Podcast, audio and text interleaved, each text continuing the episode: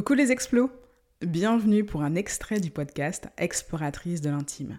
À travers cette capsule, je propose d'écouter en exclusivité quelques minutes de l'épisode qui sortira la semaine prochaine. Bonne écoute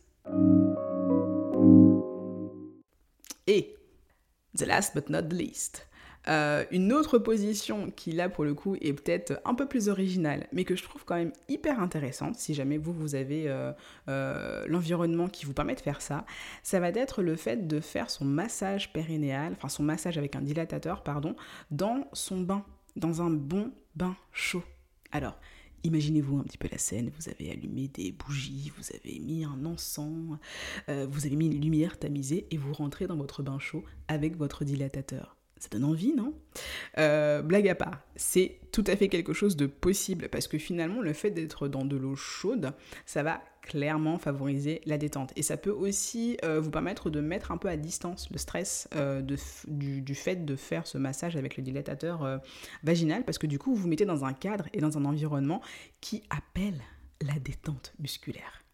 Et ça, ça n'a pas de prix. Euh, donc voilà, c'est une option originale. Euh, il faut avoir une baignoire, en tout cas chez soi, pour pouvoir le faire. Euh, donc voilà, c'est une possibilité. Par contre, petite note importante, si vous faites ça, pensez à